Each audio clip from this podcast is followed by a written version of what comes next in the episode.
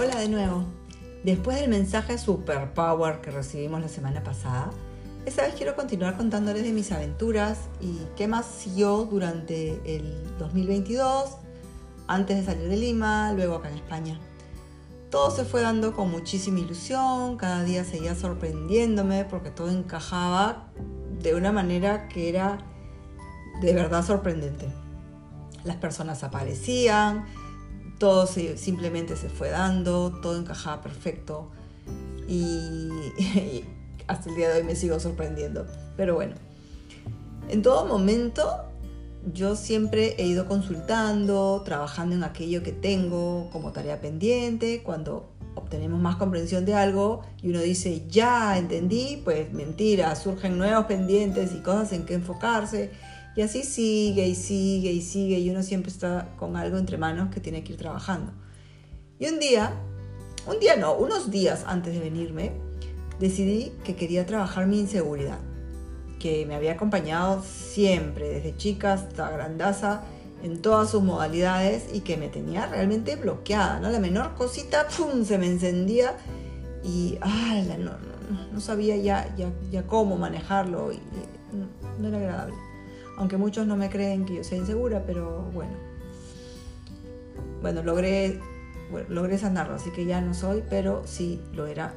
Y quienes me conocen saben cuánto. Al buscar en mis registros akáshicos, me mostraron a mi mamá. La vi llorando sobre su cama, así como siempre, como una película en blanco y negro. ¿no? Ella tenía un pañuelito, son escenas, ¿no? las escenas concretas de lo que me necesitan mostrar con un pañuelito en la cabeza, estaba con un pantalón a cuadritos chiquititos y lloraba echada en transversal sobre la cama este, porque se había enterado que estaba embarazada de mí. Y pude aprender y entender cómo solo basta una emoción tan intensa para crear una energía que marca toda una vida, ¿no? Y cuando se está embarazada, pues marca la vida de ese angelito y sin saber de dónde viene ni entendiendo dónde se, está el inicio de la madeja que ha ido generando situaciones complicadas. En ese momento, estando en la panza, yo absorbí esa energía. Y es claro que sin ninguna intención, ¿no? y que le pasa a muchas personas, sobre todo este tema de los embarazos. Y, no somos conscientes de, que de en qué medida lo que sentimos puede crear una energía que nos afecta a nosotros o a nuestros hijos. Mi mami, sin saberlo, obviamente, sin ninguna intención, estaba creando de frustración, de miedo, de angustia, de incertidumbre por estar a los 40 años embarazada de su quinta hija. O sea, yo hubiera estado igual que ella. Pero yo lo asimilé como una inseguridad a no ser amada. La entiendo muy bien, porque alguna vez me pasó de, pensar estar encinta, que por suerte no, no fue porque ya tenía tres, eh, pero como adulta uno lo entiende, ¿no? Pero la inseguridad ya estaba sembrada, ¿no? Entonces después de que nací, crecí en una familia maravillosa, siempre hubo amor, estabilidad, todo. Pero nada de ese amor pudo evitar que yo cargara con esa energía que me generaba inseguridad a lo largo de mi vida en general, ¿no? En ese momento me mostraron la comparación con mi vida de monjita. ¿Se acuerdan que les conté antes? Donde si bien fueron emociones distintas, también crearon una energía de culpa que seguía cargando, solo que esto duró más vidas, eh, de sentir culpa por tener esa clarividencia, que sentía que fallaba a Dios, a su religión, a su familia, ¿no? que era una vergüenza, que no merecía nada y que solo era culpable. Este, pero nuevamente todo inició con una emoción. Esa fue la que creó una vida que después de siglos puede parecer a nosotros muchísimo tiempo, pero en realidad el tiempo no existe para otros planos. Entonces, en ese momento se generó mucho sufrimiento, ¿no? Necesario para que yo ahora relacione, aprenda en carne propia lo que puedo aportar desde la posición, desde, mi, lugar. Y en ese momento tuve un aha moment, ¿no? Pucha, dije yo, esto es importante. ¿Por qué? Porque yo comprendía lo imprescindible que son las emociones en la creación de energías, tanto positivas como negativas, tan presentes en el día a día de todos, ¿no? Nos permite tener presente la importancia de vivir conscientemente en cada momento y cada emoción para no generar energías que nos dañen a nosotros o a quienes tenemos cerca sin tener la menor idea ¿no? de lo que estamos haciendo. Entonces, no solo eran los pensamientos y la palabra los que crean, sino que ahora sumamos un nuevo ingrediente, que es la emoción, ¿no? Que esa emoción que yo cargué como inseguridad y que transmití en todo lugar en el que estuve y que hizo la vida a cuadritos muchas veces, me vino a enseñar esto que parece tan simple, pero que será lo que me ayude a mí a ayudar a otros en este proceso, ¿no? Y que solo puedo enseñar lo que yo experimento. Y, de verdad que importante tomar conciencia de vivir en el presente, ¿no? deteniéndonos ante las emociones que vamos sintiendo, ante lo que sea, a pensar si estamos creando energías que nos suman o que nos restan, ¿no? o si afectarán a alguien cercano, o si estaremos construyendo la realidad que queremos para nuestro futuro. Este, entonces, a mí me parece súper importante tenerlo presente, ¿no? Incluso para aquello que queremos manifestar. ¿Cómo lo estamos creando, no? ¿Desde, dónde? Desde una emoción de, seguridad eh, placentera, de éxito, o desde una emoción de miedo, de, de, inseguridad, desde dónde estamos construyendo, ¿no? Por eso es que no se puede juzgar a nadie, porque cada uno trae una carga propia de emociones y que ha ido creando, configurando por algún motivo, por algunos aprendizajes que, necesita tener a lo largo de sus vidas. Y como contamos la otra vez, la vida es una escuela, ¿no? Y, vamos pasando de año, por decirlo así. Y cuando descubrimos y sentimos la razón de ser de cada una de esas emociones o de esos aprendizajes, pues recién ahí podemos transmutar, o sea, comprenderlo de corazón para borrarlo y avanzar, ir soltando, ¿no? Este, pero el proceso es individual. Entonces los aprendizajes son de cada uno, no es que aprendamos de otros ni de la experiencia de otros, eso no funciona así lamentablemente, sino que lo que cada uno creó o sembró es lo que nos irá llevando a los aprendizajes necesarios, aunque sea después de varios siglos. Y como ahora, en la época que estamos, todo se está acelerando, la manifestación de lo que queremos, de lo que sentimos, de lo que pensamos, también se está acelerando. Entonces, tengamos cuidado en qué sentimos, en qué pensamos y en dónde ponemos lo que queremos crear. Y bueno, no hay lugar para culpar a nadie de lo que uno viva o experimente, sino que se debe buscar las respuestas en uno mismo a, raíz de esto, yo poco a poco fui soltando, fui soltando, lo fui trabajando, lo fui liberando y de verdad no he vuelto a sentir esa inseguridad eh, en ningún momento. De repente a veces puede surgir alguna duda, pero, pero rápidamente puedo retomarlo, saber manejarlo, porque ya, ya, ya estamos enrumbados, ¿no? Que antes me era imposible, o sea, me deprimía, uff, no, era terrible. Entonces cada uno crea a través de sus emociones y sus sentimientos. Eso lo tenemos ya más clarito. Creas lo que crees y esa creencia va de la mano de una emoción. Esas son las decisiones que uno va tomando a lo largo del camino para decidir cómo quiere ir configurando su vida, ¿no? Y no la racionalidad o el análisis, sino lo que uno siente y lo que uno cree.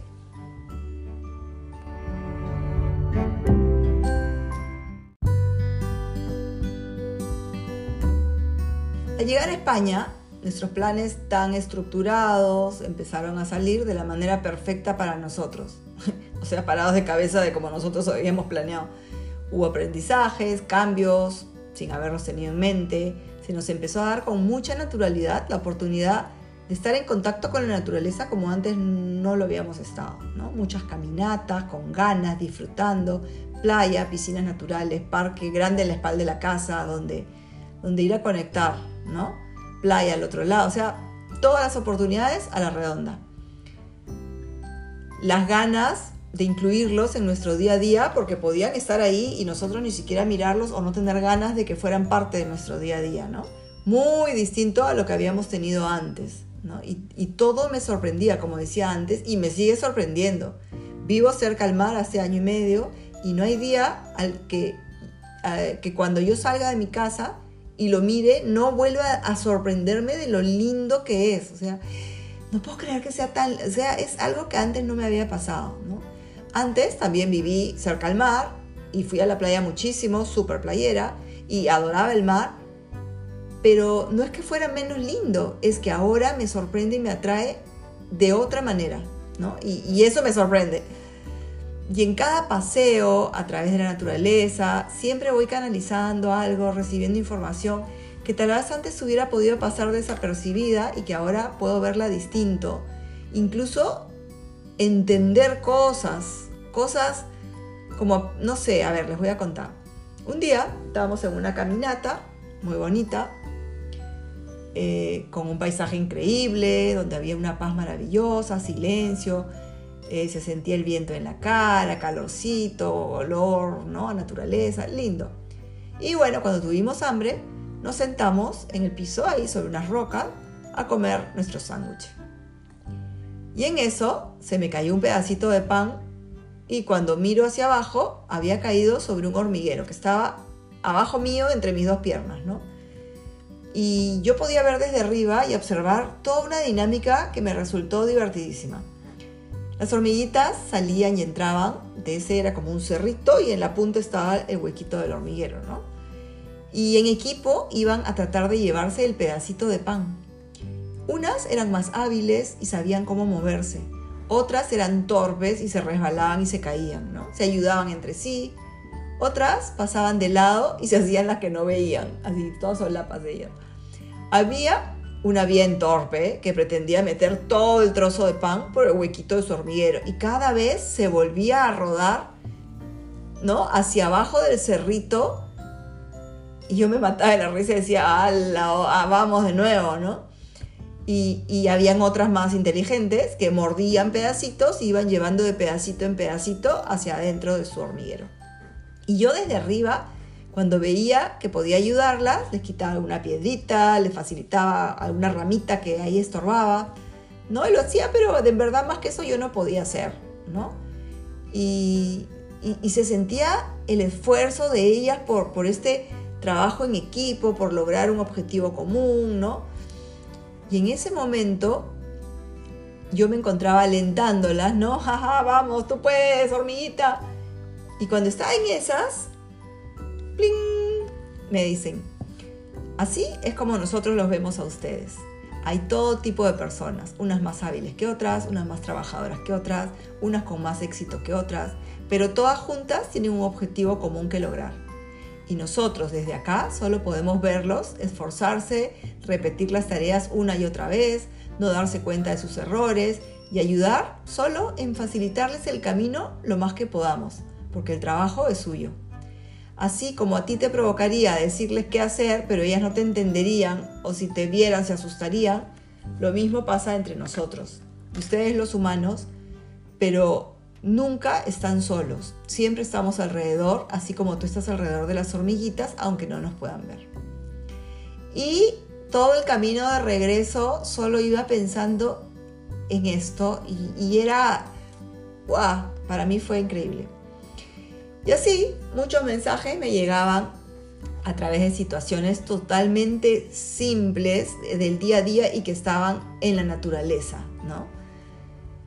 Yo ya quería empezar a compartir esto que vivía con más personas, pero el miedo y la inseguridad me comían. Así que empecé a pensar en contarle, dije, ¿por dónde empiezo? ¿Por dónde empiezo? Así que dije, ya, lo más lógico sería que empiece a contarle a mi grupo de amigas del cole, porque al fin y al cabo me conocen desde chica y en todo caso ya tienen una idea, una opinión hecha de mí, ¿no? Entonces si siempre les parecí medio loca, ya da lo mismo si me siguen creyendo loca. Y si siempre les parecí sensata, entonces pues sacarán sus conclusiones. Y cuando me preguntaba cómo lo hago, otra vez empezaron a decirme, llama a fulana de tal, llama a fulana de tal, con nombre. Y yo, ala, y si le digo algo, ¿no? Pero me armé de valor y le pregunté si sabía lo que eran los registros akáshicos por WhatsApp. Y me contestó, claro, yo estoy aprendiendo a abrirle el tarot, que estamos en la misma, conectadísimas. Así que la llamé y nos quedamos más de tres horas hablando al teléfono, conversando, súper conectadas, y me motivó a contarle a las otras. Así que, sintiendo su apoyo, se los comenté así tímidamente, nadie sabía nada, me preguntaron, medio que hice un resumen, toda muerta de miedo yo, y les interesó y hicimos una videollamada, a todos les daba curiosidad, más que nada. No tenían idea qué era y yo nerviosísima. Fue la primera vez que me abría contárselo a, a un grupo que no fuera mi familia, ¿no? O por ahí se lo había contado a una amiga, de repente a dos, dos o tres. Y este, nada más, ¿no? Entonces, a las pocas horas, a los pocos días, de manera individual, muchas de ellas me fueron pidiendo que las abriera sus registros. Para mí fue un alivio. dije, ¡ay! ¿No? Este, por algo estaban en mi vida desde hace tanto tiempo y fueron las que, en verdad, aunque no los crean y no lo sepan, me ayudaron a, a dar el primer paso. Pero bueno, fue solo el primer paso porque tuve que seguir dando más, como que recién me demoraba hasta ahora para decidir contar esto así ya abiertamente, ¿no?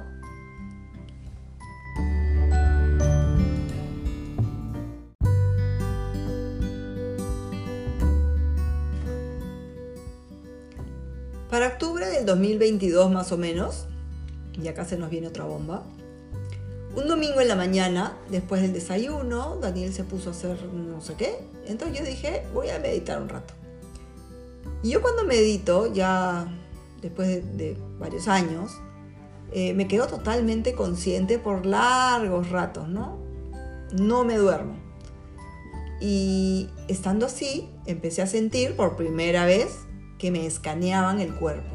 ¿no? Era como estar dentro de un tomógrafo y que estuvieran leyendo cada parte de mi cuerpo y se sentía una sensación súper placentera y agradable que no quería que terminara nunca.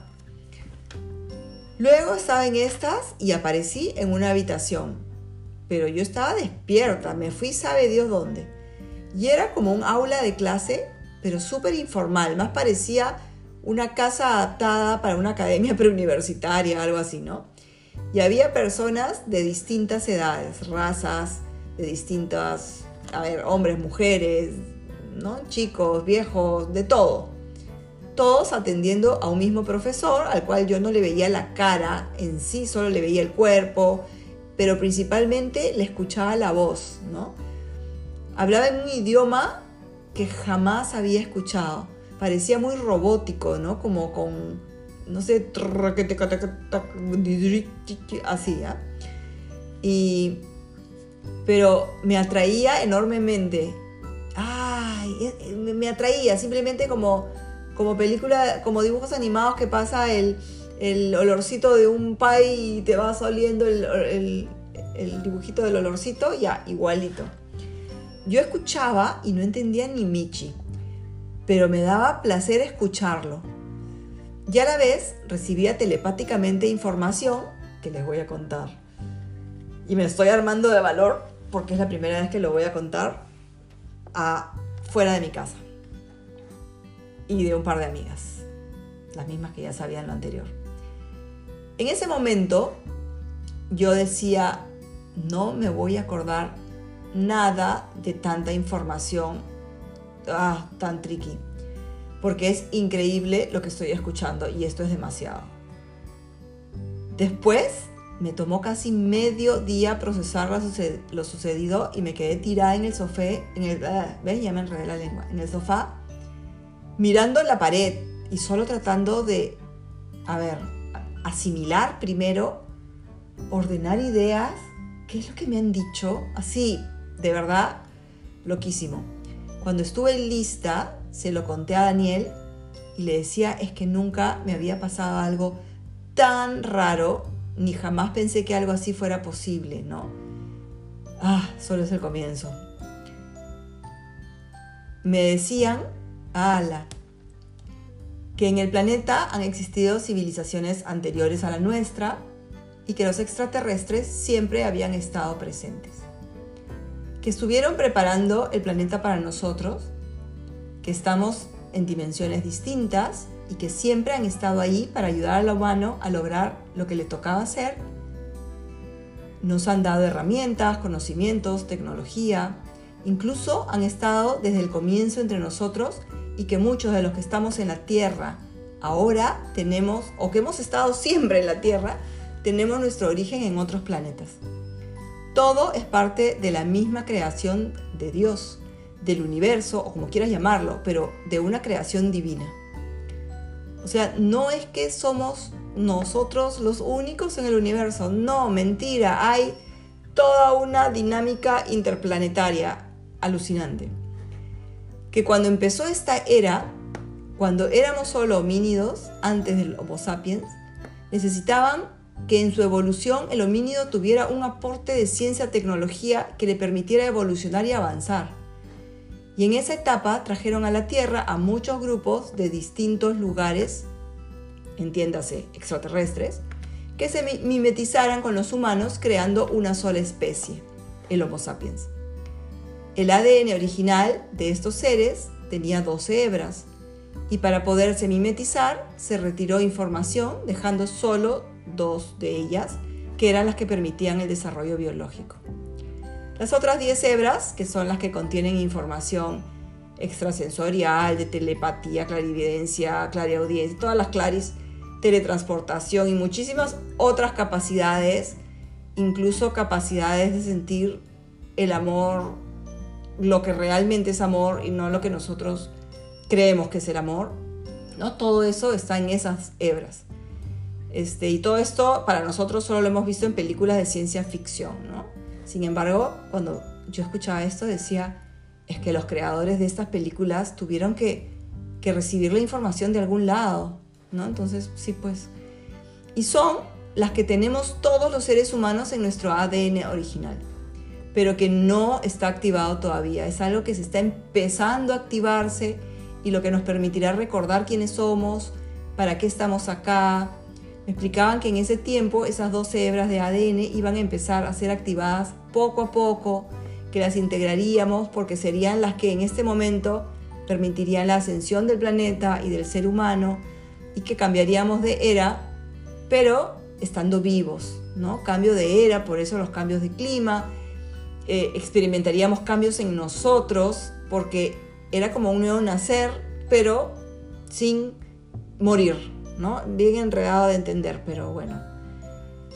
Que se irá dando todo a poco a poco, pero como dicen acá, sin prisa, pero sin pausa. O sea, no tan rápido, pero tampoco tan lento, ¿no? Este, vamos, vamos, vamos, vamos, y, todo se está acelerando.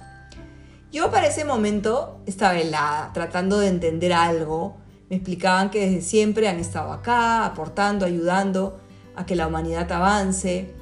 Eh, en verdad que la mayoría de los que han estado acá, hay, todo tipo de seres, pero que la mayoría, los que son seres de luz, son seres muchísimo más adelantados que nosotros, muchísimo, con un avance y una tecnología alucinante, pero alucinante, que si quisieran habernos eh, matado, que nos hubieran pisado nomás, ya no existiríamos, ¿no?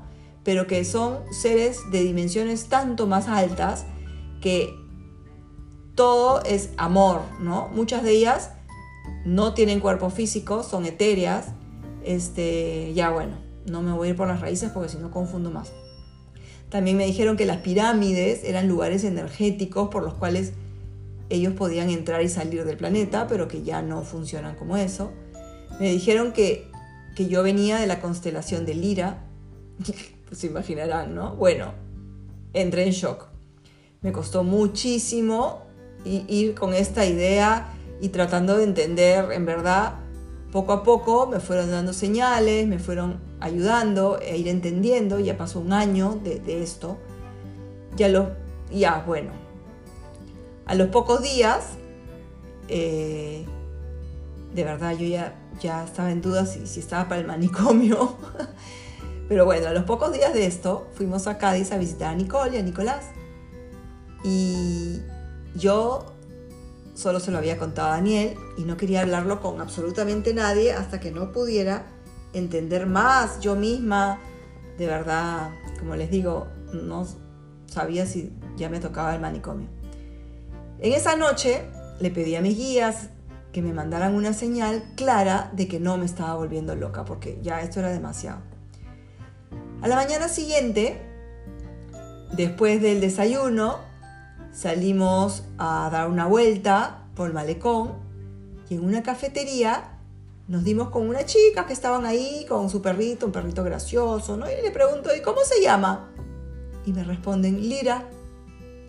Yo me quedé helada, o sea, no sé a cuántos perros conocerán que se llamen Lira, pero yo no tenía idea, jamás había conocido a uno, y menos cuando acababa de pedir una señal de la cual yo no pudiera dudar, ¿no?